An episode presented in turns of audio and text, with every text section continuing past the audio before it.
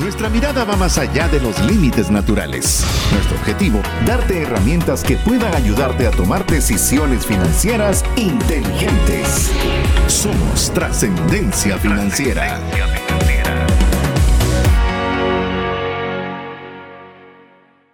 Hola, te saluda César Tánchez y como siempre un verdadero placer poder contar con el favor de tu audiencia. Realmente lo valoramos muchísimo, nos esforzamos en gran medida para poder generar el mejor contenido posible para ayudarte a trascender financieramente, para poder tener contenido que te ayude a tomar decisiones financieras inteligentes y que el tiempo que decidas invertir en escuchar, en ver este programa, que tú puedas salir con un valor agregado importante para tu vida y específicamente para el buen uso de los recursos. Repito nuevamente, mi nombre es César Tánchez y tengo la oportunidad de poder estar bien acompañado con un buen amigo y coanfitrión del programa, a quien aprovecho a darle la bienvenida, Mario López Alguero. Bienvenido, mi estimado amigo. Muchísimas gracias, César. Es un gran gusto siempre estar con ustedes para poder darles valor, como siempre tratamos de darle. Y ahora, con una serie que no solo da valor, sino que es de entretenimiento, porque las tareas para poder trascender financieramente son ver películas. Así que es una gran tarea y una gran dificultad la que les dejamos, pero vamos a poder, como hicimos en el episodio anterior, ver como en las películas, que al final del día son historias, podemos aprender en todas las historias de nuestra vida, lo que decíamos también con el episodio de los aprendizajes de mamá y papá, siempre esas historias, si podemos aprender de las demás personas, de las experiencias de los demás, cómo poder hacer las cosas bien o cómo dejar de hacer cosas que les tuvieron problemas, nos ayuda a poder tener una mejor visión y aprender de los errores de los demás o de las historias de los demás para que no hagamos lo mismo. Haciendo dicho eso, hoy tenemos una gran oportunidad de ver otro. Tuvimos que hacer el gran ejercicio y el gran esfuerzo que el fin de semana en familia tuvimos que ver una película más solo para ustedes. Así que con mucho aprecio y mucho cariño, hoy vamos a hablar de una nueva película y muchos aprendizajes.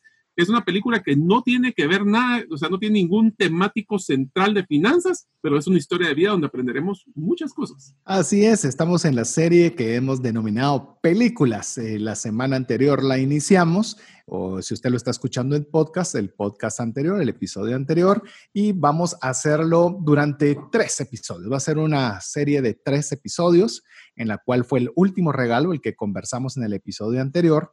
Y el día de hoy tenemos una de mis películas favoritas. Debo de cantarme que esta es una de las películas que a mí personalmente me gustan más. Eh, vamos a ver qué dice usted, si usted ya lo ya tuvo la oportunidad de verla o la va a ver en compañía de su familia, como bien lo decía Mario. En mi casa también rentamos la película, la puede ver, solo está en iTunes, en Apple TV, no está ni en Netflix, lamentablemente tampoco está en Prime. Y si usted quiere ver una versión con un poco de menor calidad, pues la puede ver porque también está en YouTube para que la pueda ver doblada en español. Eh, exceptuando el tema del boxeo. Yo tengo dos hijas, eh, mujeres chiquitas, entonces de alguna forma el tema de los golpes del boxeo le era lo más impactable que tenía la película. Todo lo demás está hecha con muy buen gusto y con muchos aprendizajes que vamos a compartir el día de hoy, que va a ser la película El luchador, o como tiene su nombre en inglés, que es Cinderella Man es bien importante, hay varias películas que se llaman El Luchador, entonces sí es importante que busque en base a la referencia que Mario le va a leer la sinopsis de la película para que usted cuando busque luchador pues vaya a la película adecuada, por lo menos la película que queremos compartirle durante este espacio. Así que Mario, te dejo este espacio para la sinopsis. Pues eh, para que no se pierdan, esta película que les voy a leer la sinopsis tiene como protagonistas eh, Russell Crowe, el del gladiador, para que los ubiquen, y Renée Zellweger, que es la que está en el diario de Bridget Jones. Esa es para que más o menos ubiquen a los dos principales. Eh, la historia es, eh, el resumen de la historia es de James Braddock. James Braddock pues era un, pues, un luchador que realmente fue muy exitoso, pero habla del contexto sobre la crisis de 1929. Para los que no saben qué pasó ahí, fue la primer crisis económica mundial, la cual trajo a una, a una que se llamó la Gran Depresión en Estados Unidos. Vez después de haber sido un boxeador profesional y perder bueno, tuvo toda una fortuna y se nota al principio de la película que vivía una vida muy buena, pues pierde todo y su familia pues vuelve a tener o vivir en la miseria. Eh, su manager que cree en él y le impulsa a reintentar pues la suerte en el boxeo, aunque ya no es tan joven. Braddock pues va a tener a muchos rivales y los logra ganar demostrando tenacidad, valentía, aunque no mucha técnica en sus inicios porque parte de lo que sale en la historia es de que él tuvo unos golpes o el, boxeo le fracturó la mano derecha, que era su mano más poderosa. Su mujer se opone al boxeo porque tiene miedo de que ya estando grande le, le vaya a pasar algo, pero inclusive discuten con su manager, pero al final pues se dan cuenta de que para poder salir de la miseria expone o acepta tener que exponer a su esposo.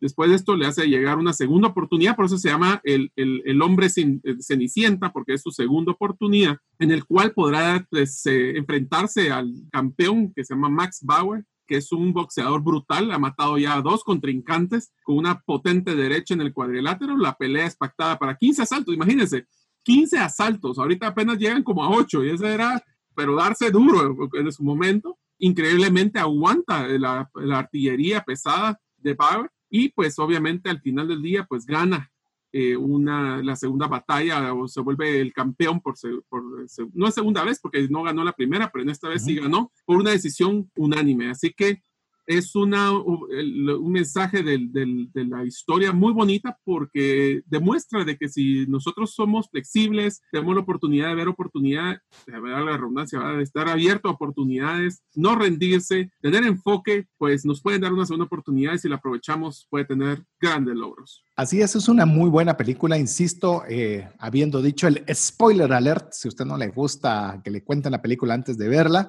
pues recuerde que usted puede recibir el podcast el día viernes ah, directamente a su WhatsApp, al, si usted es parte de nuestra lista de difusión, al más 502 59 19 05 42. Si usted todavía no es parte, usted nos dice, nos manda su nombre y apellido, así de fácil, y le incluimos para enviarle el podcast, así puede ver la película primero y luego escuchar el programa en detalle. Ahora, si usted es como nosotros, pues la puede escuchar el programa, ver la película y volver a escuchar el programa para poder tomar papel y lápiz para los aprendizajes que usted pueda tener. Yo quiero decirle que vimos la película el día domingo con mi familia y ya estábamos cenando, o sea, la vimos antes de la cena y al cenar les pregunté a mis hijas que qué era el aprendizaje principal que habían podido obtener de esta película y fue interesante ver lo que cada una de las personas de, en la mesa eh, pudieron contribuir de su aprendizaje. Fue un, un, aprendizaje distinto, pero sí me interesaba ver si esta película había traído algún mensaje, porque obviamente estaba enfocado en los, en los aprendizajes financieros y estaba con mi Evernote. Si usted ya nos conoce con Mario, ya sabe que con Evernote es como nos gusta organizar nuestras notas. Entonces ahí es donde estábamos haciendo, estaba haciendo las anotaciones, pero quería ver qué era lo que habían aprendido. Así que, y fue muy gratificante. Así que si usted la quiere ver en compañía de su familia, es una muy buena película que usted puede verla. Así que habiendo dado el disclaimer, advertencia y demás, pues bueno, vamos a arrancar con algunos pasajes de esta película y algunos de los aprendizajes que creemos que podemos obtener aprovechando de si es que estamos en confinamiento y tenemos querer entretenernos, ¿por qué no buscar un entretenimiento que nos deje algo, algo que podamos aprender, algo que nos pueda hacer poder pasar estos tiempos difíciles de una mejor forma? Y antes de arrancar ya con los primeros aprendizajes que tenemos para variar, tenemos muchos para compartir. Mario, no sé cómo fue tu caso, pero yo he visto esta película muchas veces. O sea, es una película que la he visto bastantes veces y siempre la he visto, obviamente, con algún aprendizaje, con un grado de entretenimiento, pero hoy me asustó un poquito.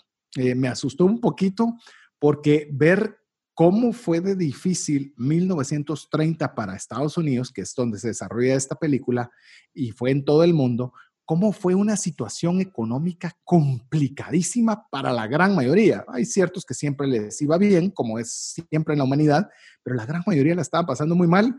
Y yo no sé vos, pero viendo cómo está la situación en el mundo actual tras el coronavirus, no dejó de sentirse como que estuviera un déjà vu, como, uy, hasta una similitud demasiado cercana. No sé cómo lo viste vos. Sí, inclusive una de las cosas que me asustó, y voy a empezar un poquito con la película, fue el compañero del protagonista. No sé si te acuerdas de la historia de él, que él era una persona que era un empresario exitoso y lastimosamente por la caída de la bolsa llegó a tener que trabajar en, eh, en cosas muy manuales. Y ahí es donde yo te diría de que el aprendizaje más grande de la película para mí, y te voy a decir así que no, es la parte financiera, porque vamos a entrar a la parte financiera, es el concepto de resiliencia, el concepto de que el mundo siempre cambia, siempre hay crisis, o sea, escoger la diferente crisis. Y bueno, en nuestra vida hemos pasado por mucho, desde la crisis de, las, de, los puntos .com, que fue como en el 2000, la crisis del 2011, la crisis del 2008, la crisis... Y eso es algo que también los latinoamericanos tenemos un gran orgullo, creo yo, y es que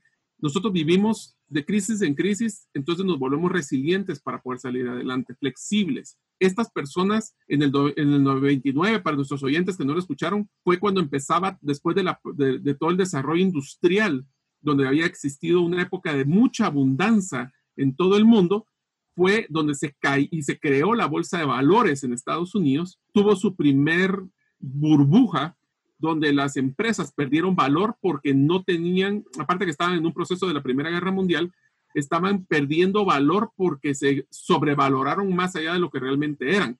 Y entonces ahí lo que pasó es de que se cayó el mercado, hubo muchísimas personas que perdieron su dinero, pero al final del día se tuvieron que enfocar y ahí es donde creo que nos da una gran enseñanza. Nos tenemos que enfocar en lo que somos buenos, nos tenemos que enfocar en lo que podemos hacer bien y que nos apasiona. Y eso nos trae a este concepto del boxeo. Inclusive dijiste que no tenía mucha relación con las finanzas, tu principal aprendizaje, pero vaya si no requiere las finanzas personales resiliencia, ¿verdad? Ojalá siempre estuviéramos bien, ojalá siempre tuviéramos los ingresos más altos. a veces tenemos ingresos importantes, las vacas gordas famosas, pero también vienen las vacas flacas, las vacas eh, flacas que traen dificultades, que traen penuria, que traen a eh, tenernos que adecuar a una escasez, una escasez económica y durante este tiempo, pues se logra, se logra ver al inicio, como bien decía Mario, como el protagonista, pues tenía una vida agradable, una vida buena, una esposa que quizás eh, voy a arrancar por ese punto, que tal vez a mí uno de los principales cosas que me gustan de esta película, el papel clave que juega la esposa en el protagonista durante toda la película.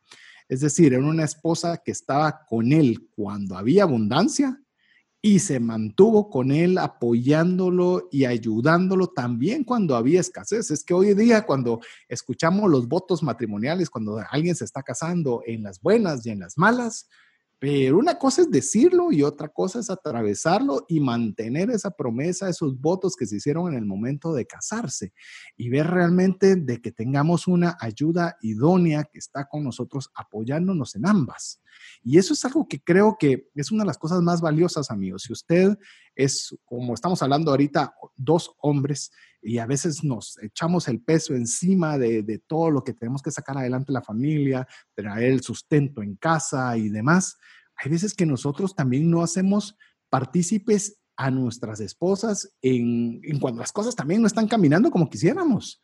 Y es cierto que nos entra ese, ese asunto de querer salir adelante y poder tener recursos y, y no quedar mal con nuestros hijos, con nuestra esposa, que a veces incluso las sacamos de la ecuación. No las ponemos, no les contamos qué estamos viviendo, no les contamos en qué contexto estamos eh, atravesando para que puedan ser ese apoyo como lo podemos ver durante toda la película.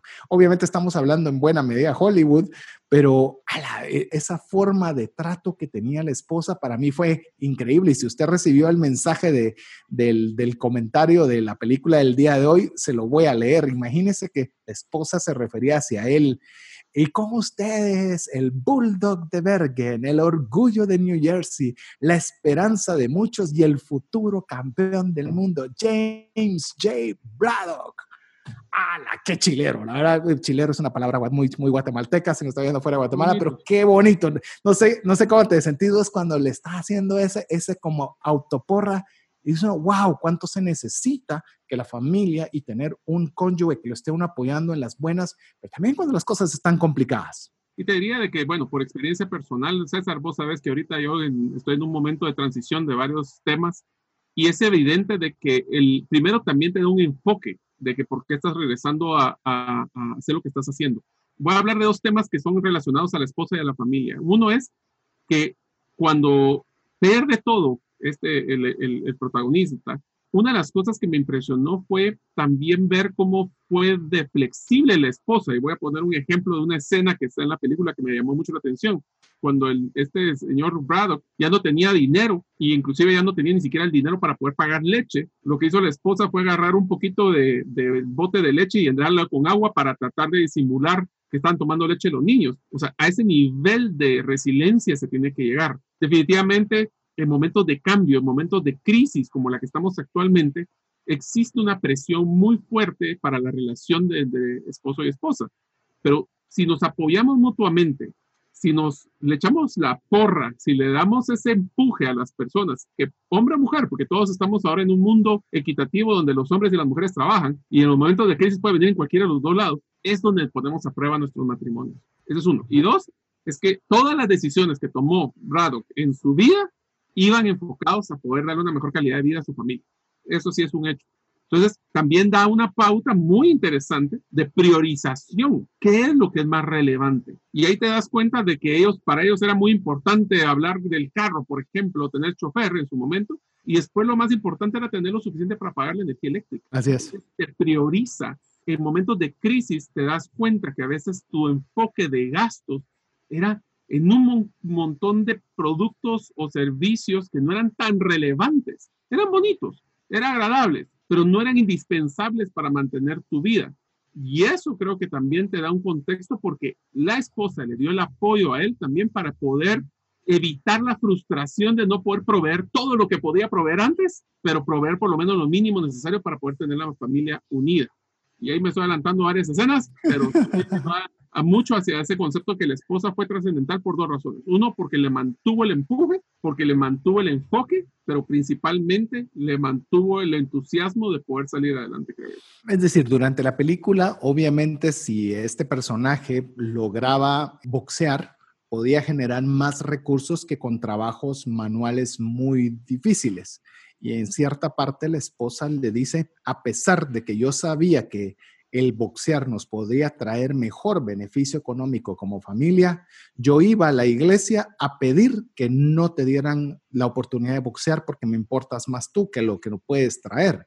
Y eso le digo, es algo que nosotros, si usted tiene una esposa así, valorarla, apreciarla, porque no tiene poca cosa. Le digo, difícil, de, por sí estaba muy difícil la, la, situación en esta película, como puede estar muy difícil la situación para nosotros en el mundo actual pero obviamente va a ser más fácil si tenemos un soporte y tenemos una ayuda en casa que nos esté dando esos ánimos que pareciera de qué sirven darle ánimo. Ah, vaya, si no sirve tener ánimos cuando las cosas no están caminando como quisiéramos. Cuando sabemos que no importa que nos vaya bien, nos vaya mal, tenemos a alguien que nos cuida la espalda, alguien que genuinamente se preocupa más por nosotros que de lo que nosotros realmente podemos producir, porque a veces nos medimos por lo que producimos y se nos olvida realmente que lo que vale somos nosotros, no lo que producimos.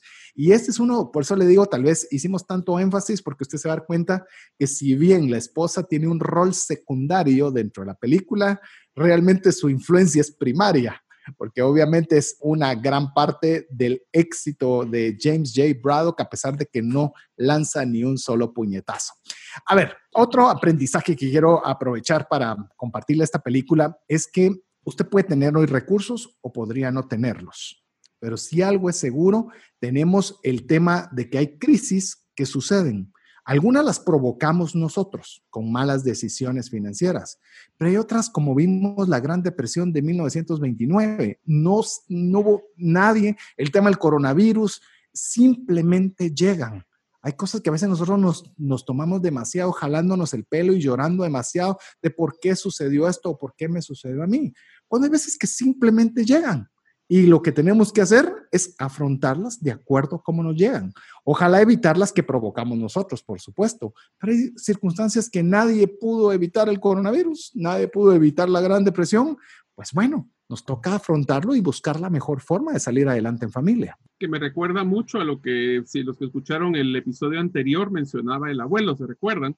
Que decía yo tuve que empezar desde cero cuatro veces. Bueno, pues este es un ejemplo de los mensajes donde nosotros podemos decir que cuando toca una crisis puede ser que se reduzcan nuestros recursos financieros fuertemente y eso nos va a tener que readecuar nuestro estilo de vida para la que podemos generar de ingresos, ya sea un poquito más estable si tenemos un trabajo o con lo que podamos conseguir de una forma independiente. Cualquiera de las dos formas, nosotros lo que tenemos que tener es esa claridad de que no hay riqueza suficiente que pueda aguantar en una crisis. O sea, estamos hablando de que las personas que hablaban, eh, y por eso la película es tan interesante que vean los diferentes personajes, porque pueden, habían personas que fueron ricas y se mantuvieron, ricas y no tienen nada, y ricas y medio se quedaron intermedias. Y no era tanto por una decisión de que eran más buenos o eran menos buenos, era porque las circunstancias de donde estaban, donde los obligó a tener que caer más o caer menos le diría de que uno de los temas que hemos platicado mucho, y eso también, César, cuando hablábamos de criptomonedas en los anteriores, una de las mejores formas, si ustedes quieren ser más resilientes en una crisis, es diversificar sus ingresos,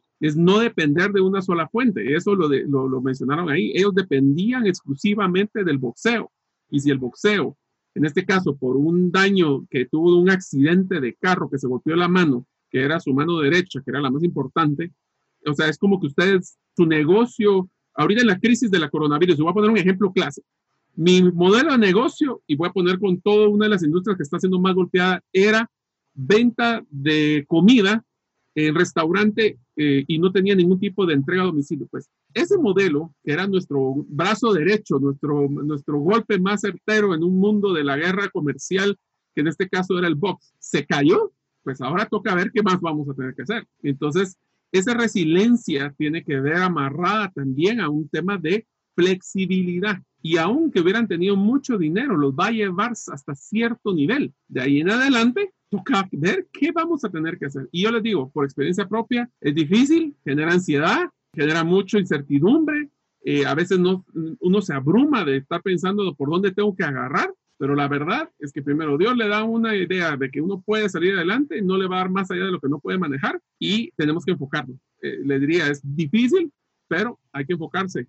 Y yo creo que cuando sean estas situaciones complicadas, estas crisis que obviamente nos agarran a todos por sorpresa, muchas veces quisiéramos tener el mapa completo. Y hay veces, eh, no, o en una buena cantidad de veces, no vamos a tener el mapa completo. Simplemente vamos a tener la próxima acción.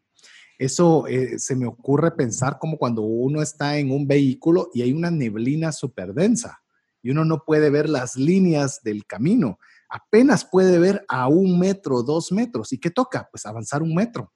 ¿Y qué, va, qué hay después?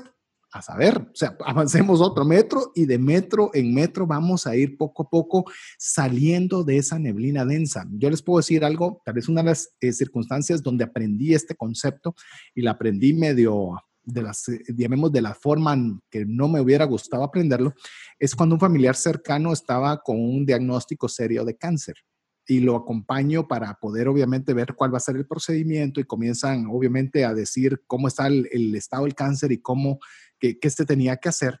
Y yo le pregunto al, al, doctor, acostumbrado siempre a hacer una forma estructurada, metas, objetivos y demás, y le digo, bueno, doctor, ¿cuáles son los siguientes pasos y hacia dónde vamos? Y me dijo, tranquilo, aquí no hay objetivos, aquí no hay plazos, aquí no hay nada. Lo próximo por hacer es esto y esperar. Sí, pero ¿y después de eso? Primero hacemos esto y esperamos. Y, y para mí era difícil, no podía entender que no me pudiera dar los 10 pasos para atacar esa enfermedad y qué tenía. No, estamos en una crisis, estamos con una enfermedad seria. Vamos a ir paso a paso. Y cuando estamos en estas situaciones difíciles, yo creo que también eh, a, los que somos más estructurados, ¿verdad, Mario? Nos cuesta un poquito más, pero hay veces que eso es lo que toca, ver basta cada día su propio afán, qué es lo mejor que puedo hacer hoy. Punto. Mañana va a funcionar, no va a funcionar, no lo sé, pero voy a dar hoy mi mejor esfuerzo hoy, porque mañana, mañana será otro día es uno de los aprendizajes que vimos en la película, que es importante no dejar de soñar, tener fe que las cosas van a salir mejores y tomar esos pasitos que mencionaba César, tal vez no con el plan glorioso de 5, 3 a 5 a 10 años, eso ya ahorita hay que ponerlos en pausa. Es, tenemos que enfocarnos que nuestra meta es llegar a que en un año estar bien, ¿qué tengo que hacer hoy para acercarme a ese punto de éxito en un año, por decirlo así? Y vamos a ir ya a nuestro primer corte. Se nos fue rapidísimo el tiempo, pasó el tiempo volando. Espero que usted también y entretenido y motivado para ver ver nuevamente la película El luchador o Cinderella Man con Russell Crowe. Es una excelente película. Yo le puedo decir una cosa, inicié en la etapa cuando estábamos a las puertas de confinamiento, tema coronavirus, diciendo que tenemos que prepararnos para durante el confinamiento y después del confinamiento Hoy le puedo decir, olvídese después del confinamiento. Hoy tenemos que tomar este ejemplo y decir qué puedo hacer hoy durante. El después, cuando llegue, platicamos. Así que le animamos a que usted sea parte de la comunidad de trascendencia financiera escribiéndonos un mensaje al WhatsApp más 502 59 19 05 42. Puede compartirnos algún aprendizaje, una parte que le gustó de esta película o por qué no, también que usted nos pueda decir qué película le gustaría que tengamos para el cierre de la serie que será la próxima semana. Así que mientras usted nos escribe, le dejamos estos mensajes importantes para usted. Hola, te saluda César Tánchez y tengo una pregunta para ti. ¿Te gustaría ir más rápido y más lejos en tus finanzas? ¿Te gustaría tener finanzas saludables y mantenerte así? Esa es la razón por la cual te animo a que tú puedas profundizar cinco pasos para una vida abundante y feliz a través de leer este libro con el mismo nombre, más rápido y más lejos en sus finanzas. Estoy convencido que este libro te ayudará a establecer tu propósito, a liberarte de gastos y de deudas y de muchas herramientas que serán importantes para que puedas tener una vida abundante y feliz. Puedes adquirir este libro en las principales librerías de Guatemala y si tú vives fuera de las fronteras de nuestro país, puedes hacerlo a través de Amazon en versión digital o en versión física. Espero que tú puedas disfrutar de esta experiencia para tener una vida abundante y feliz. Decisiones financieras diligentes que honran a Dios y provean recursos para nuestras familias y prójimo. Me imagino que usted no hallaba el momento en que regresáramos para seguir comentando sobre esta buenísima película que se llama en inglés Cinderella Man o en español fue traducida como El luchador, en la cual estamos extrayendo algunos de los principales aprendizajes que podemos aplicar en nuestra vida cotidiana en la toma de decisiones inteligentes financieras. Lo interesante de esta película, más que una buena trama, es que es basado en un hecho de la vida real. Entonces, tanto el, formato sobre el cual se, llevó a cabo y tanto de los personajes que se involucran, pues obviamente con los detalles dramatizados de Hollywood, pero fue algo que, se vivió, algo que realmente sucedió. De alguna forma, pues nos pueden servir como aprendizajes para nuestra vida cotidiana. Quiero iniciar, eh, antes de seguir con los aprendizajes que estamos compartiendo con usted el día de hoy, recordarle que usted nos puede escribir al más 502 59 19 05 42 para darnos algún comentario que usted tenga sobre esta película o bien a la que le gustaría que conversemos la próxima semana que estaremos haciendo el cierre de esta serie llamada Películas. A ver, vamos con, sigamos con los aprendizajes. Mario, una de las de los mensajes más contundentes, no te voy a decir tal vez de los que más aprendí, pero sí los más contundentes, fue cuando el papá, en este caso eh, James Braddock, llega a su casa y ve a su hijo que está, ha sido regañado por su mamá por, el, por decirle de que, que robó un embutido. Obviamente estamos hablando que estaban en circunstancias donde no había alimento. Ya Mario le contó lo que tenían que hacer con el tema de la leche, echarle agua para creer que estaban tomando leche. Y viene el papá de una forma valiente, con unos valores y unos principios arraigados y se lleva al chico a ir al lugar donde se robó ese embutido con hambre, con el estómago vacío, a devolverlo y decirle a su hijo, nosotros no robamos, no importa la necesidad, eso no nos faculta ser ladrones ni deshonestos. Mire, esa, esa, solo esa parte de la película, le digo, yo no sé si hubiera hecho lo mismo, con el estómago vacío, con hambre, viendo a mi familia con una necesidad absurda de comida y tomar mis principios y mis valores y llevar a mi hijo y darle una lección de vida con el estómago vacío. Yo no sé cómo viviste esa escena, Mario, pero a mí son de las escenas de aquellas que, que no las puedes borrar de lo impactantes que son. Es que yo lo que más me impresionó es el cuestionamiento que me hice a mí mismo, y como saben aquí en el programa, a mí mismo es bien importante, en los momentos de crisis, ¿qué tanto voy a ser congruentes con mis valores? Porque los valores es algo que, y la visión y propósito, y hablemos de empresas, así como los valores personales, si no los tienen, mi recomendación es que sí los pongan por escrito en algún papel, porque sus valores deberían ser la guía que ustedes los enfoquen en la toma de decisiones de todos los días. En la película, honestidad era claramente uno de los valores que tenía, que quería inculcar el principal a sus hijos, aún a cuestas de no comer. Entonces, en los momentos más difíciles es donde demostramos si realmente tenemos valores o no. Quiero que ustedes se pongan a pensar, ¿no les ha pasado alguna situación donde eh, dicen las personas que honestidad, lealtad, integridad son temas que son los guías, son los valores personales más importantes, tomamos decisiones que evidencian otro tipo de comportamientos, pues entonces ahí es donde en los momentos más difíciles, donde demostramos de qué estamos hechos. Y este, esa escena me encantó verla con mis hijas porque también les demostró que aún en los momentos más difíciles tenemos que ser congruentes con los valores que nosotros estamos viviendo. Así que sí, fue muy interesante verlo y todas estaban como que no pensaban que debería de ser así. Es bien importante. Inclusive te digo, esa escena enseña tanto porque obviamente el papá no se queda solo con el aprendizaje difícil, porque seguramente debe haber sido un aprendizaje muy difícil, pero en indagar qué fue lo que le motivó al hijo el tomar esa acción, porque no fue ni siquiera, el hijo realmente no buscaba robar por comer, que eso ya, ya era suficiente, sino él realmente le dice al papá, yo lo que no quiero es que por falta de comida, eh, he visto que otros amigos se separan de sus papás porque no hay alimento. Entonces yo no quiero que nosotros nos dividamos. O sea, llamemos, el objetivo no era solo la comida el tema del robo, sino el no separarse. Y cómo el papá le hace una promesa a su hijo y le dice, no importa lo que suceda, vamos a estar juntos, no importando qué. Y obviamente pasan ciertas situaciones adelante en la película en la cual esa promesa está en un momento de rompimiento. Y cómo el papá que vio a sus ojos al hijo dándole una instrucción, pero a la vez haciéndole una promesa ante las consecuencias, ante la lógica, ante muchas cosas, para el papá, uno de sus valores principales era ser consecuente y congruente con una promesa hecha a un hijo. Y eso, esos son valores y son situaciones cruciales. ¿Cuánto vale su palabra? Su palabra es cuando usted dice sí es sí, su palabra cuando usted dice no es no. Y eso repercute financieramente. Hoy ni contratos legales hacen que uno garantice que algo suceda. Pero ¿qué tal si nosotros nos caracterizamos porque nosotros cumplimos nuestras promesas? Si nosotros decimos que vamos a entregar algo, entregamos eso o más, ya sea esté firmado, ya sea no esté firmado, pero que la gente sepa que usted es una persona digna de confiar, que su palabra vale más que un documento.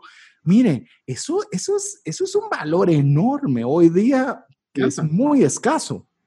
Sí, la confianza, si te das cuenta, ahorita tenemos serios problemas y mucho de lo que pasa en nuestras sociedades es de que tenemos que tener muchos candados y muchos documentos legales para poder soportar lo que podría ser una, un proceso de una mano y cumplimiento de, de, los valores y de la confianza que puede tener entre personas. Yo no sé si ustedes conocieron la historia de Jack Welch de GE, pero una de las cosas que él mencionaba era que la transacción más eficiente que tuvo fue cuando le compró la empresa a uno de sus mejores amigos donde hubo plena confianza de los números, la plena confianza de los procesos, la plena confianza de los inventarios. Y una de las cosas que él mencionó es que un proceso de compra usualmente le llevaba entre seis a nueve meses y esto lo terminaron en un mes porque confiaron entre, entre las partes. Entonces hay unos ahorros, de, hay muchos costos asociados a la desconfianza. Eso Franklin Covey creo que es uno de los que ha promovido mucho el tema de la velocidad de la confianza, por eso. Y sabes que es otra cosa que me gustó la escena, que lo acompañó, o sea, puso la cara con el hijo ante la persona que tuvo que ir a devolver el producto. No solo fue andar a devolverlo y mira que te regañen, él puso su cara también, él demostró de que era congruente con, y otra cosa, no solo fue darle un par de, de, nalgadas o, o, simplemente regañarlo, eh, no, él le explicó y le trató de tomar. Y yo, yo aprendí mucho como papá eso de que cuando a veces uno se enoja porque el hijo comete un error, creo que hay que tomarse el tiempo de explicarle por qué fue el error, por qué es y, y ser congruente. Yo te diría, ese fue un caso muy interesante, a mí me gustó mucho. También otro de los casos, y voy a seguir con el, uno de los siguientes aprendizajes, fue de que inclusive él Mm. tenía que buscar trabajo que fuera digno, o sea, es un trabajo digno, pero no necesariamente tiene que ser glamoroso. Desde poder hacer eh, plantar como un jardinero, que aquí tenemos muchos que son dignos y es un trabajo que es muy gratificante. Para muchas personas tal vez no les llama la atención, está bien, pero en una crisis hay que buscar lo que uno puede hacer, no lo que quiere hacer. Aquí utilizo una frase que yo utilizo en las oficinas cuando hago coaching con los empresarios, que digo, debemos de hacer lo que debemos de hacer para que podamos hacer lo que queremos hacer. Entonces, yo creo que quisiera hacer muchas cosas, pero si no hago lo básico, que era en el caso de él, tener que ir a trabajar a los muelles para poder conseguir el dinero, para pagar electricidad y la comida, difícilmente iban a poderse ponerse a pensar en cosas más gloriosas. El problema es que cuando hablamos de finanzas personales, cuando hay una caída bruta de nuestro modelo de, de, de vida, nos gusta mantener más allá de la capacidad de pago los gustos que queremos en vez de mantener única y exclusivamente lo que debemos. Entonces, en un momento de crisis como el que estamos viviendo, es bien importante y repensar qué cosas son básicas de la supervivencia, básicas de mantener un nivel mínimo de vida y qué son cosas que realmente pues son gustos, pero no son necesarios. Tuve una conversación una vez con varios empresarios y les pregunté que cuáles habían sido sus principales, como las cosas que se arrepienten en un modelo y siempre la respuesta a los tres fue haber mantenido un emprendimiento, haber mantenido a una persona o haber mantenido más allá de lo que debería de haberse mantenido. O sea, si yo estoy claro de que un emprendimiento ya no da, pues hay que cortar, cut your losses, como dicen en Estados Unidos, a cortar sus, sus retos y, y, vivir la vida que uno le corresponde. Por eso es tan importante que un trabajo digno no tiene que necesariamente ser glamoroso y en momentos de crisis tenemos que hacer lo necesario para después hacer lo que nos da más gustos, pues. Estás hablando que este personaje era un boxeador el cual ganaba mucho dinero por cada pelea que hacía para poder mantener un estilo de vida apropiado, agradable. Y um, de repente, pues obviamente tiene que ver si tiene la posibilidad de poder trabajar en un muelle, porque no es de que aquí vengo a trabajar en un muelle, de mi trabajo, no, era no todos los días, muchas personas y a ver quién sí tenía la posibilidad y la dicha de tener un ingreso en ese día. Y muchas veces, como bien vos lo mencionás, Mario, a veces no queremos dar ese paso. Y lo malo es que estiramos, el, el, llamemos, complicamos nuestra situación económica cuando estiramos el tiempo de toma de decisiones. Cuando realmente nosotros, no, pero es que yo no voy a hacer eso. Yo la verdad, yo estoy más preparado para otra cosa. Yo soy un boxeador, o sea, yo no soy un licenciado, soy un abogado.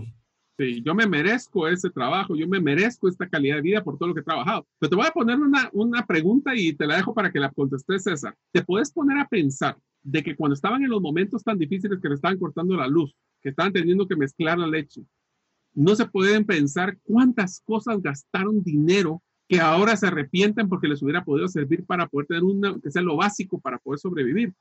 Entonces, yo creo que amigos que esa es una descripción y la película si la ven de nuevo les recomendamos que la vean. Sí. En esa escena pónganse a pensar ustedes. Si estos momentos que estamos actualmente de crisis, ¿qué cosas son las que de veras ustedes en cierto tiempo se arrepienten o se pueden arrepentir? Que son cosas bonitas, pero que no son las básicas para poder mantener aunque sea el mínimo de calidad de vida.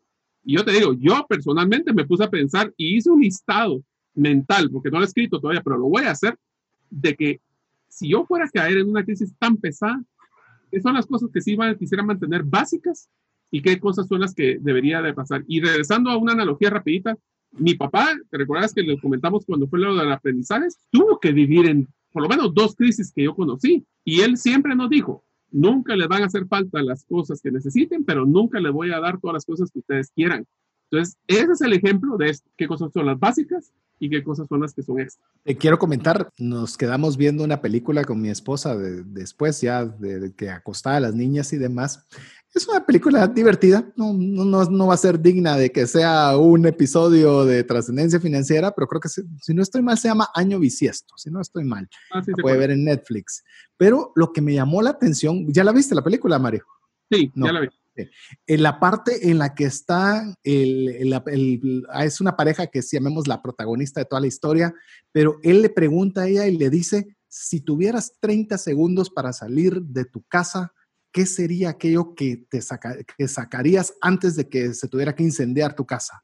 Y ella incluso en su, en su vida cotidiana eh, pone el, alarma de incendio para ella misma presionarse y decir, ¿qué sacaría yo de acá?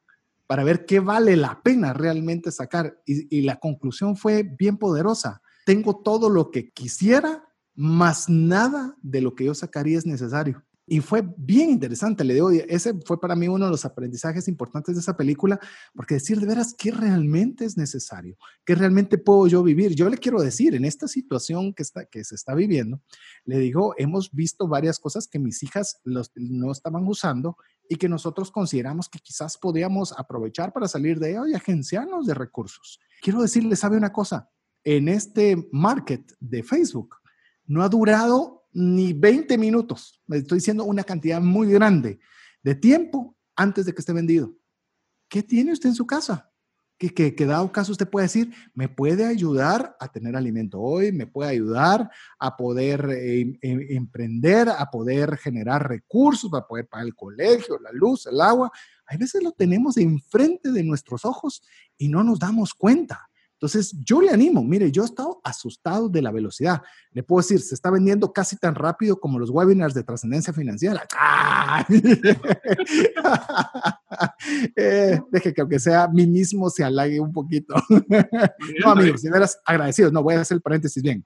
Agradecidos con la confianza, con cada actividad que nosotros hacemos. De veras, es, es, nos sentimos no solo muy contentos, muy desafiados a prepararnos mucho para que esa confianza que usted nos presta con su tiempo y sus recursos, también nosotros se la podamos devolver en, como le, llama, le llaman los norteamericanos, en quick wins, en, resultados que usted pueda obtener en su vida rápido. Pero esas son las circunstancias con lo que decías, Mario, y, y, respondí largo tu pregunta, pero de veras, ¿qué tiene usted que pueda venderlo? Hoy en Facebook lo publica y lo está vendiendo. Mire, hasta, hasta puede seleccionar a quién se lo va a vender. y cosas que usted diría, esto nadie lo va a comprar. Puede quedar admirado de lo que puede hacer. Así que eh, voy a pasar al siguiente aprendizaje. Cuando este personaje está ya trabajando, obviamente le dan trabajo en estos muelles, él tenía su mano fracturada derecha, como ya lo había mencionado Mario, era su mano más fuerte y él se consideraba antes de toda esta crisis que tenía una mano izquierda para boxear muy mala, muy débil, en la cual pues no, no servía de mucho más que la derecha, pero ahora tenía fracturada la derecha y tenía que hacer un trabajo pesado, que tenía literalmente que cargar costales muy pesados y los tenía que hacer con la única mano que tenía buena, que era la izquierda. Y uno podría haberse lamentado decir, ala Dios mío, no solo estoy mal, no solo estoy fracturado, y encima mi mano más débil es la que debe de trabajar, y rápido nosotros podemos encontrarle lo malo a la situación.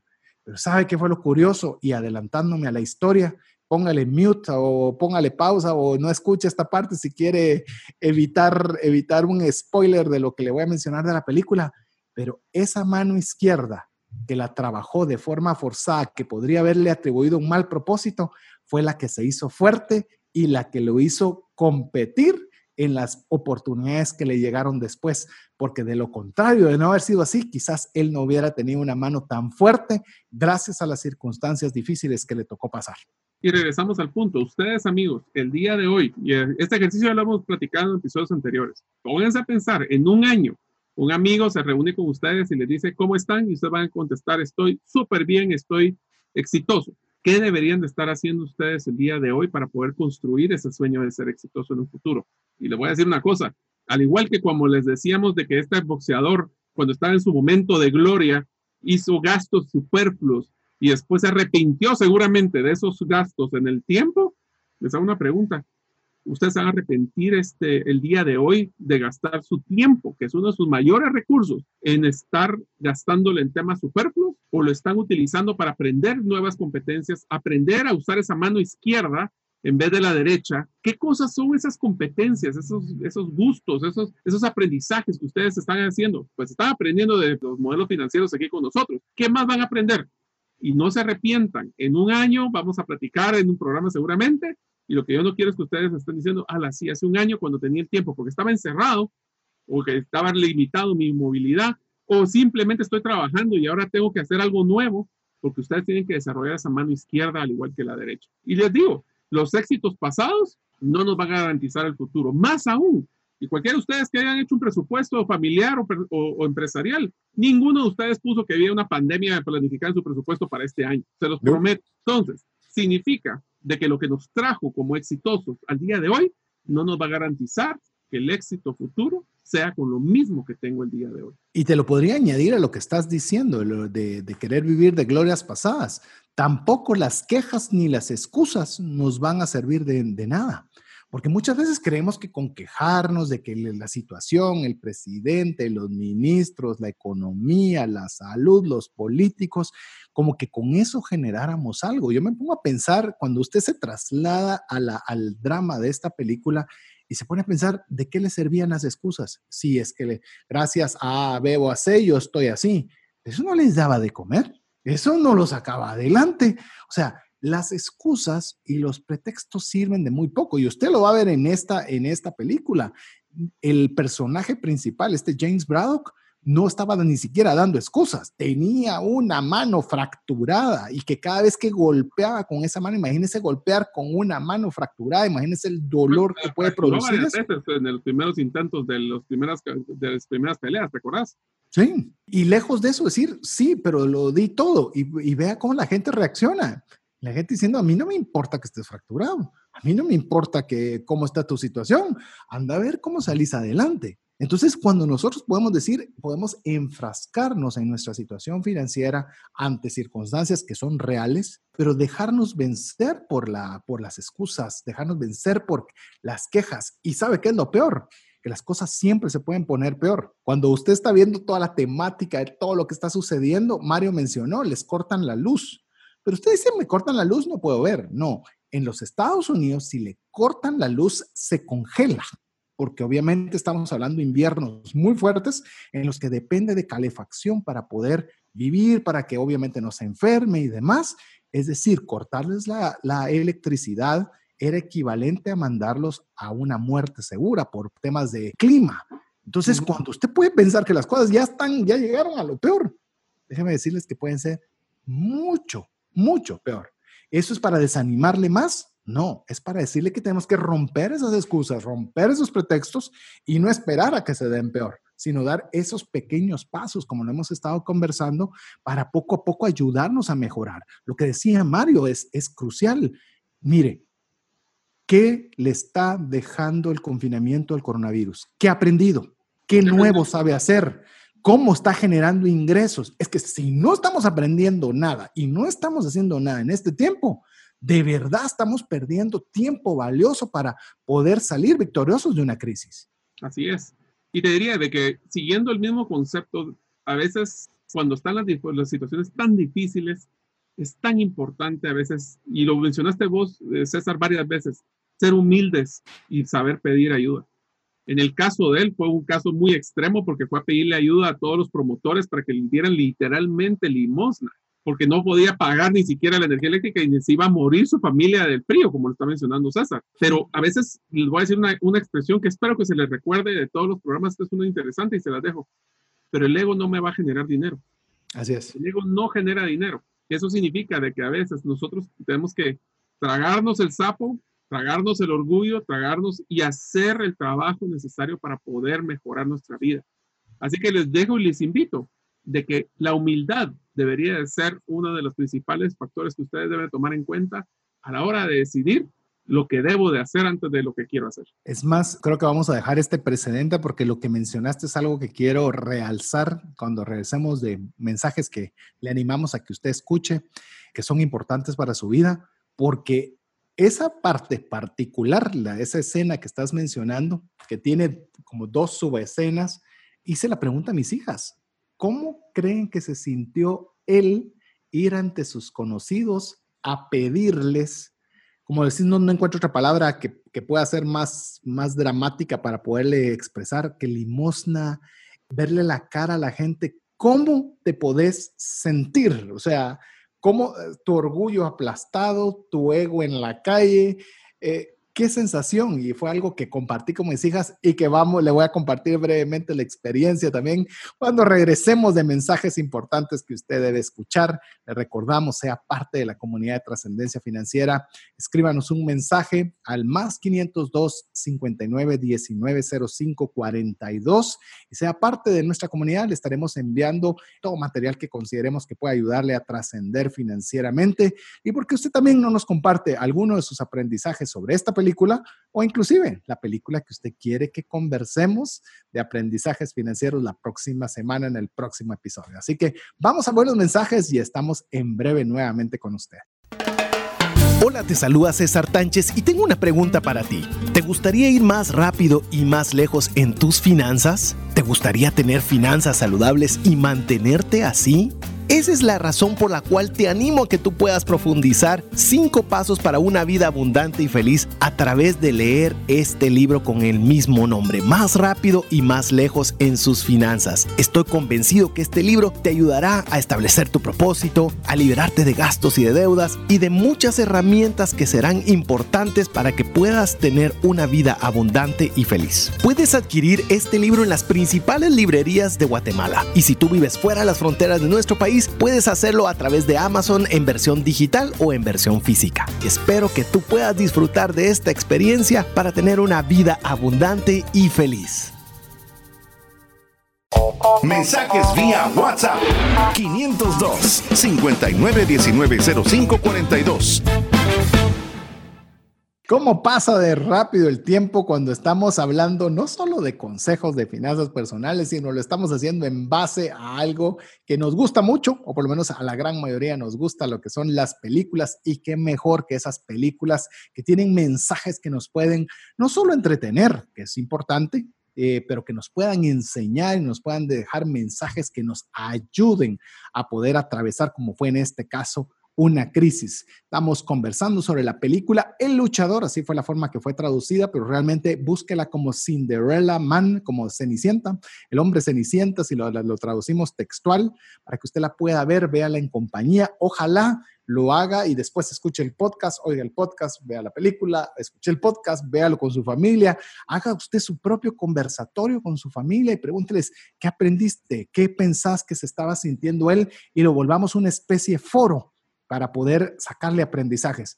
Nos quedamos en esa parte y vamos a continuar con esto. Antes de recordarle, sea parte de nuestra comunidad Trascendencia Financiera, más 502 59 19 05 42 y compártanos alguno de los aprendizajes de esta película o la película que quiere que comentemos en el próximo episodio.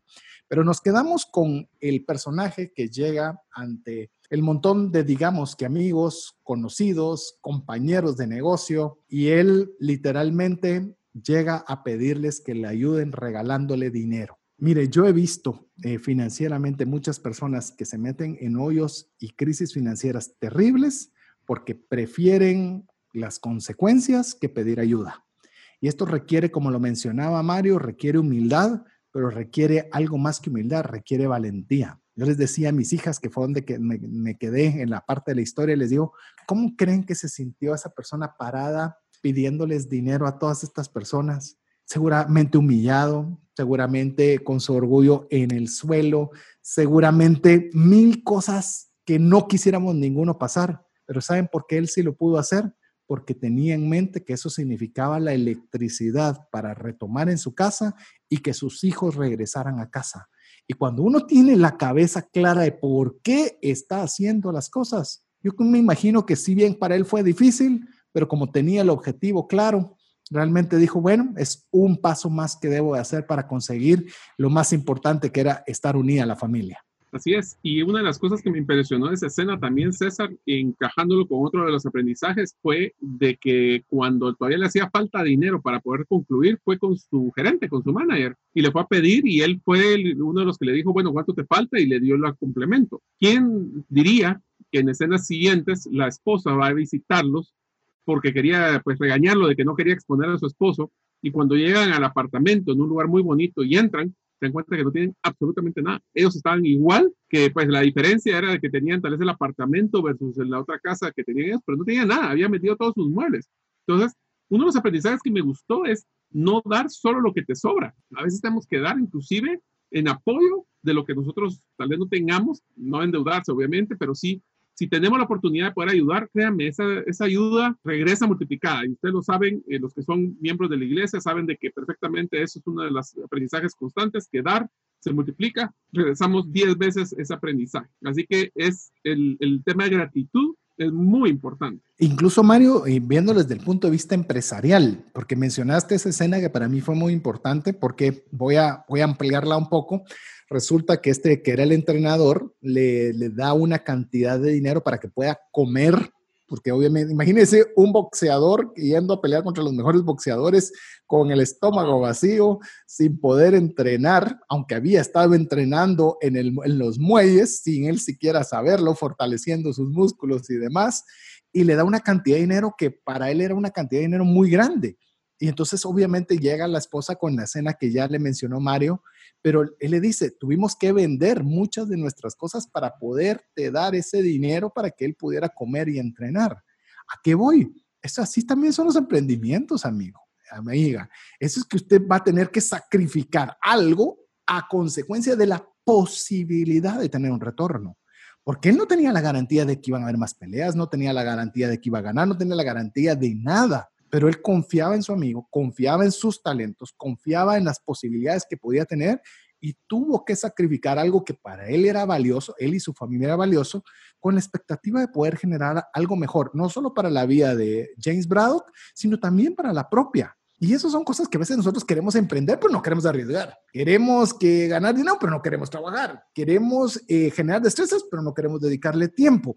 Entonces tenemos también, nos, nos pone en contexto y decir, ok, esto es valioso para mí, tal vez tengo que deshacerme como lo... Es que en este caso era, yo, ¿te recuerdas, Mario, que lo estaba mencionando, que si la sala no la estás usando, vendela si tenés necesidad? En esta película, la sala, el comedor, todo, no había nada. Pero estaba haciéndolo para tratar de generar recursos. Mire, si usted tiene una gallinita que le está poniendo algunos huevitos, venda los huevos, pero no mate la gallina manténgala viva. Si es necesario que tenga que vender cosas importantes para seguirle dando de comer a la gallina, mantenga la gallina produciendo. Porque si se come la gallina, se acabaron las gallinas y se acabaron los huevos. Así es. Y por eso tenemos que tener mucho cuidado porque él perfectamente hubiera podido mantener los muebles solo para mantener la apariencia. Pero la pregunta es, ¿apariencia quién? ¿Será que nosotros estamos gastando ese dinero solo para mantener una apariencia con gente que ni siquiera de veras nosotros le importamos? Esa es una pregunta bien dura que tenemos que a veces que hacer. O sea, estoy gastando en ropa demasiado cara porque eso es lo que me da es un sentido de estatus y no estoy impresionando a nadie. Ahora menos porque ni lo diramos. O sea, tal vez dice, mira qué tipo de ropa la que carga hoy el día de hoy en digital. Entonces tenemos que tener mucho cuidado a veces de a quién estamos agradando. ¿Y por qué les digo esto? Porque una de las cosas y uno de los aprendizajes que mencionó y me encantó la escena también, César, es cuando él, no sé si te acuerdas, cuando le están ya dando sus golpes en la primera pelea profesional que en su segunda vuelta y estaba a punto de ya tirar la toalla, literalmente es una expresión de box, tirar la toalla. Y él empieza a recordarse de su familia, de que no tenían energía eléctrica, que no tenían hambre, que tenían hambre, que no tenían comida, y eso los, él lo motivó a poder seguir luchando. Ahora, pónganse a pensar esto no por el, el tema del box, sino que en nuestra vida, o sea, dámonos cuenta de que el propósito de nosotros no es ganar dinero. En ningún lugar nuestro propósito principal de hacer dinero es qué hago con el dinero. Y en este caso era mantener su familia y ese era su propósito máximo. Entonces, es bien interesante. Sí, de hecho, en una, en, una, entrevista, ya en la entrevista previa al desenlace de la película, en la, en la pelea principal, le dicen que cómo, cómo y por qué lo hacía. Y él dice, yo no sabía antes por qué lo hacía, hoy sí lo sé por qué lo hago. Y le preguntan, ¿y por qué lo haces? Por leche. Leche. Lo tenía muy, muy claro. O sea, yo no estoy trabajando porque el trabajo, por el desempeño, yo lo estoy haciendo para darle una forma de sustento a mi familia y eso es lo que me mantiene enfocado y es por eso que lo estoy haciendo, que es cuando usted tiene un porqué claro, cuando tiene un propósito, cuando usted sabe por qué va a hacer algo, está dispuesto a asumir las, las consecuencias más graves porque usted sabe por qué lo va a hacer. Si usted no sabe qué está haciendo, todo es más difícil. Todo es más difícil y nuestro desempeño, y lo digo con mucho cuidado la palabra, es mediocre. No estamos dispuestos a darlo nada porque no hay nada que valga tanto la pena como para hacer el sacrificio. Pero cuando encontró por qué lo debe hacer, ahí es donde las horas pasan y usted se da cuenta que sigue teniendo energía. Yo le voy a comentar algo. Eh, estos tiempos están siendo complicados para todo. He trabajado más que nunca. Ojalá le podría decir que he ganado más que nunca, pero me voy a limitar a decirle que he trabajado más que nunca. Y ahora con Mario estamos todavía trabajando en desarrollar algunas herramientas para poder todavía ayudarle más. Y estamos trabajando más todavía. Pero ¿sabe qué? Tenemos un porqué claro, por qué hacerlo, poder darle herramientas financieras a las personas para tomar decisiones financieras inteligentes, para que lo puedan hacer. Y eso hace que no se sienta pesada la carga cuando usted tiene algo por lo cual usted lo quiere hacer. Y eso es algo que, que le digo que vale la pena que usted lo tenga claro. ¿Y sabe qué va a suceder? Que me paso al siguiente aprendizaje.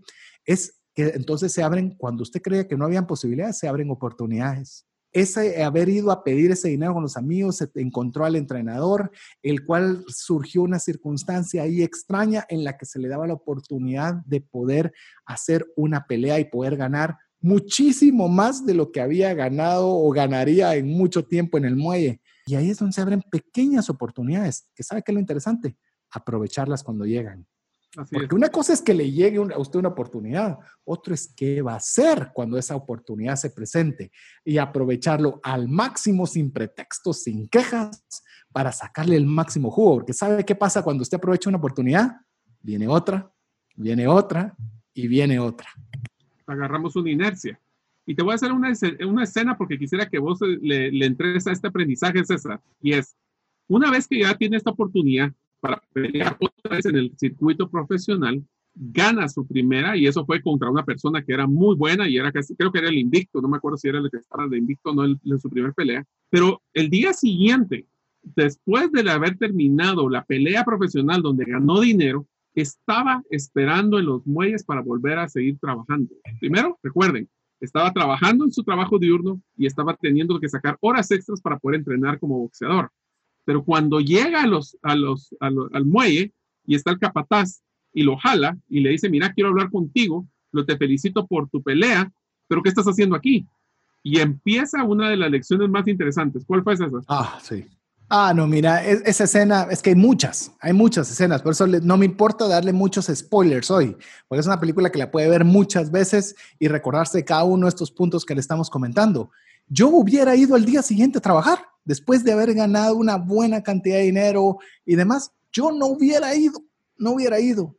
Y cuando le dice, pero mira, no deberías estar contento y feliz por todo lo que ganaste, ¿qué estás haciendo acá? Y él le dice, pues bueno, fácilmente lo que gané, a pagar las deudas que tenía, a poner los servicios básicos en la casa, me quedan cinco dólares que hoy es ser como ser millonario en estos días. Y a seguir trabajando con humildad, seguirse esforzando como que no hubiera pasado nada, porque él no tenía garantizado que iba a volver a pelear. Inmediatamente listo para seguir adelante y sabiendo que las oportunidades van a llegar, pero yo que me encuentren caminando, que me encuentren accionando, que me encuentren con esa inercia, como decía Mario.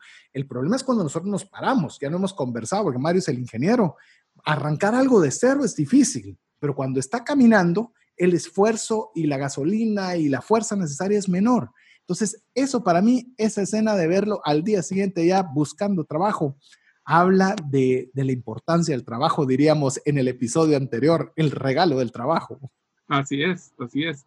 Y esto también nos trae a uno de los de las de las, no, de las competencias, de los valores que realmente nosotros evidenciamos con esto. Y fue que aun cuando inclusive a él lo invitaron a comer a un restaurante ah, famoso y muy caro, él mantuvo su humildad. Es más, le, les, voy a dar un spoiler muy bonito porque es muy corta la escena, así que fíjense bien. Pero ellos no se acaban su plato de esa comida pues, eh, cara porque la guardan y después la van a preparar para sus hijos. Querían compartir la experiencia de esa comida bonita, obviamente, y le mostró después humildad en la forma que interactuaron con el campeón con el que iba a ganar. Pero fue muy bonito porque realmente no se nota que él cuando agarran la comida la empacan en una servilleta y la guardan en su bolsa, la, la, esposa. Sí, es Pero muy sí se nota después cuando están limpiando el sartén. Y eso se nota de que lo que hicieron fue compartir esa, esas bendiciones que recibieron, que fácil se lo hubieran podido comer todos ellos. Pero lo que hicieron compartir la experiencia con sus hijos.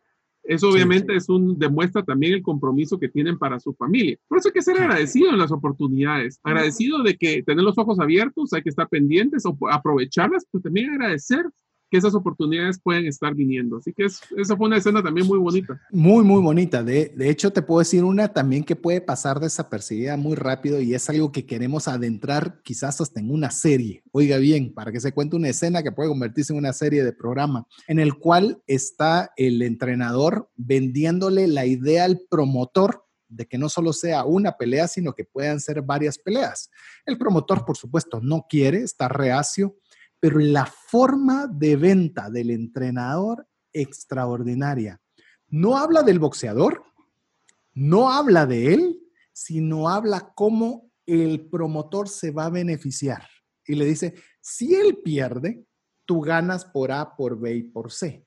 Pero si él llegase a ganar, tú vas a ganar en A, en B y en C. No pierdes si él gana y no pierdes si él también pierde.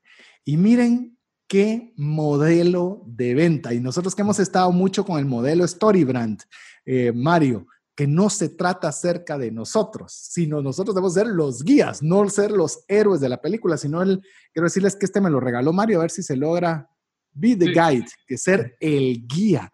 Nosotros nos gusta ser los héroes, pero la forma en la cual este entrenador vende la serie de oportunidades a venir, nunca fue el héroe. Él puso al promotor, tú vas a ganar, tú, a ti te va a ir bien, tú vas a ser la estrella, tú ganas, no importa qué suceda. Eso es poner a otra persona como el héroe y nosotros solo guiarlo en la toma de acciones. Me pareció fantástica, Mario. No sé cómo, cómo te pareció eso también. A mí lo que me gustó es que primero le habló en su idioma. Segundo, sobre sus necesidades. Y tercero, cómo el, en el caso de este boxeador iba a llenar esas necesidades sin importar el resultado. Lo cual ahora podemos pensar, amigos, ustedes están vendiendo algún producto, ¿no les suena que debería ser el modelo que deberían de seguir? Encontrar las necesidades del cliente, hablar su idioma y ver cómo ustedes le van a ayudar a solucionar esas necesidades. Yo creo que es una fórmula mágica para poder solventar cualquier tipo de producto o servicio y venderlo de una forma mejor. También hay que, eh, uno de los aprendizajes que me gustó es que saber que, y voy a entrar un poquito al final de la película, pero me pareció impresionante verla, que cuando termina la película, y ahí no le vamos a, no sé si le vamos a hablar al spoiler de cómo termina la película, pero lo que dice los textos después, hay un pedazo que a mí me encantó, que fue que con sus ganancias, aparte de comprar su casa para su familia, él invirtió en el lugar que le dio la oportunidad para poder sobrevivir, que fueron muelles, si te diste cuenta. Él agarró el dinero y se volvió un empresario exitoso con la maquinaria para hacer más efectiva el traslado de los muelles. Eso es ser agradecido también donde le dan a uno la oportunidad. Ese agradecimiento, y no sé si lo hemos mencionado, pero es una de las escenas que a mí me conmovió, te va a ser una de las que más me conmovió, es que él llegó a estar en dependencia del Estado. En Estados Unidos existe un concepto de dependencia, welfare se llama, que es que las personas que están indigentes o que no tienen dinero para sobrevivir, les dan cupones de comida o les dan algún tipo de beneficio, en este caso económico. Y coronavirus también, o sea, es actual. Eso es aquí también, aquí también en Guatemala o en cualquiera de los países de, donde nos escuchen, están dando algún tipo de beneficio. Pero eso es un momento porque estás bien eh, en una situación muy complicada. Pero ¿qué hizo él? Él, a la hora que se estabilizó, agarró todo el dinero que le habían dado y lo fue devolver al Estado. Oh. Oigan esto, y cuando un periodista les pregunta, ¿por qué es que tú hiciste eso? La respuesta fue, porque el Estado me ayudó a mí en momentos difíciles y yo creo que debo devolver este dinero para que lo puedan usar para ayudar a otra persona que esté en una situación parecida a la mía.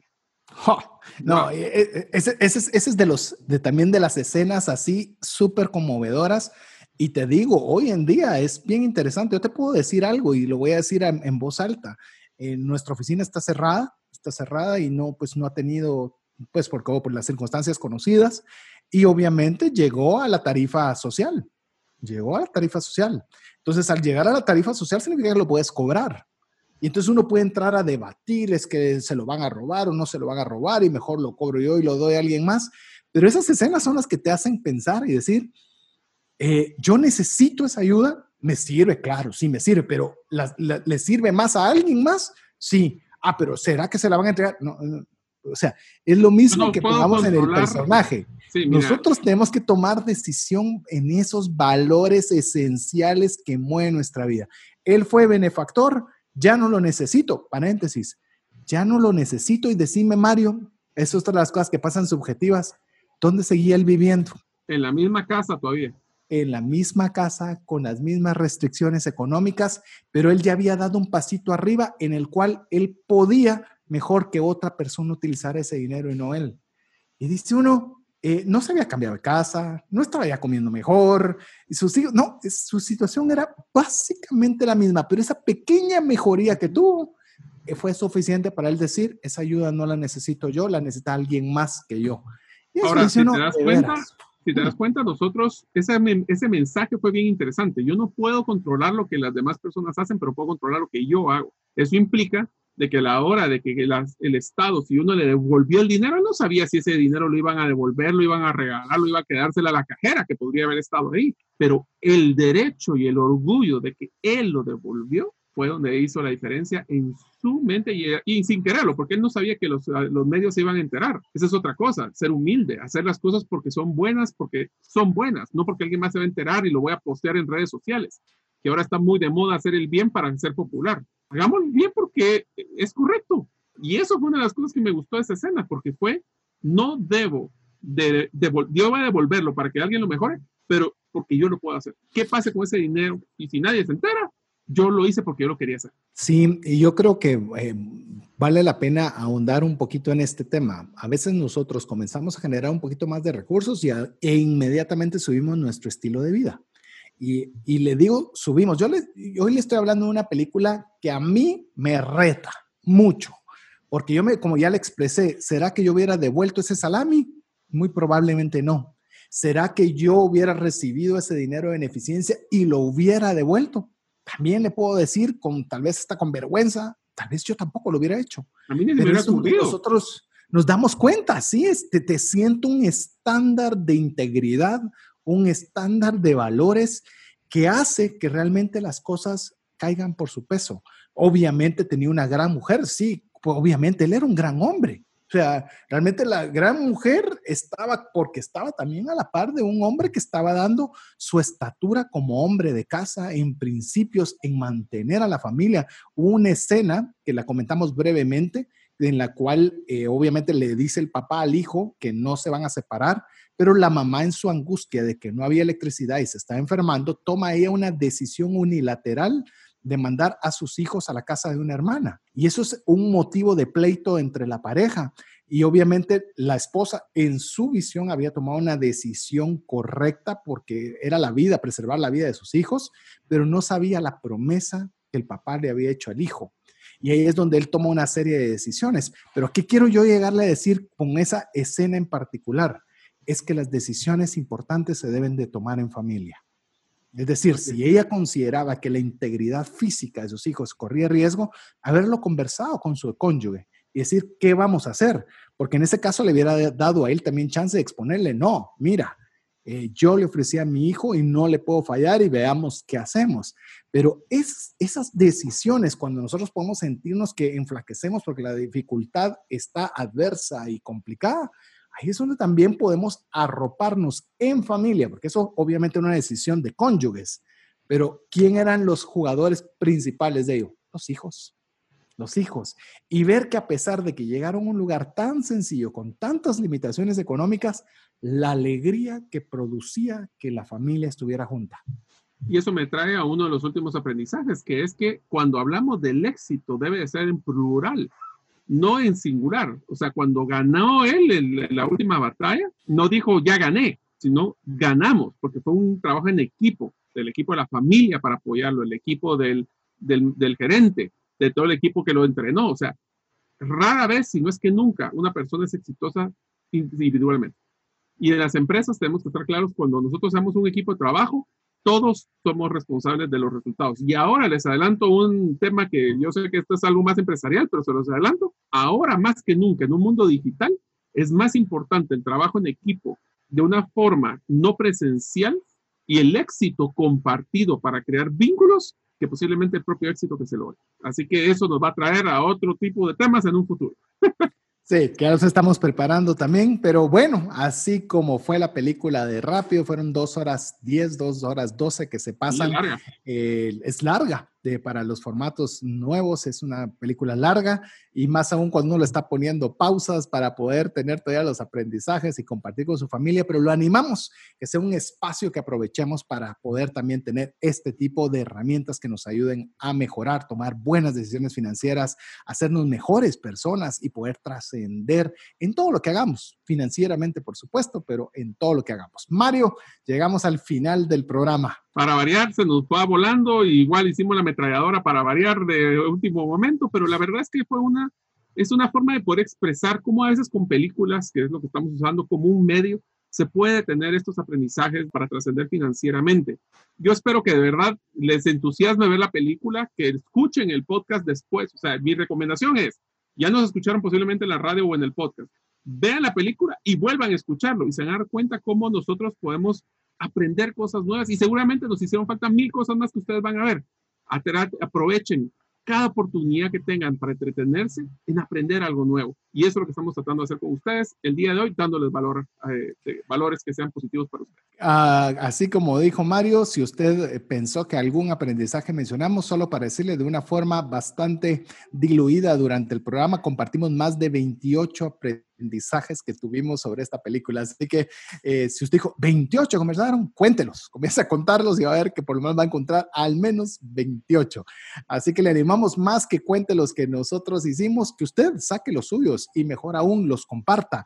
Y usted los pueda compartir en sus redes sociales, nos escriba al WhatsApp más 502 59 19 05 42 cuál fue aquel que usted aprendió y compartió con su familia, porque esa es la idea, que nosotros podamos como comunidad trascender financieramente. Así que en nombre de mi buen amigo y como anfitrión Mario López Alguero, mi estimado Jeff en los controles y su servidor César Tánchez, esperamos que el programa haya sido de ayuda y bendición y esperamos contar con el favor de su audiencia en un programa más de trascendencia financiera. Mientras eso sucede, que Dios le bendiga. Por hoy, esto es todo. Esperamos contar con el favor de tu audiencia en un programa más de trascendencia financiera. Esta es una producción de iRadios Guatemala Centroamérica.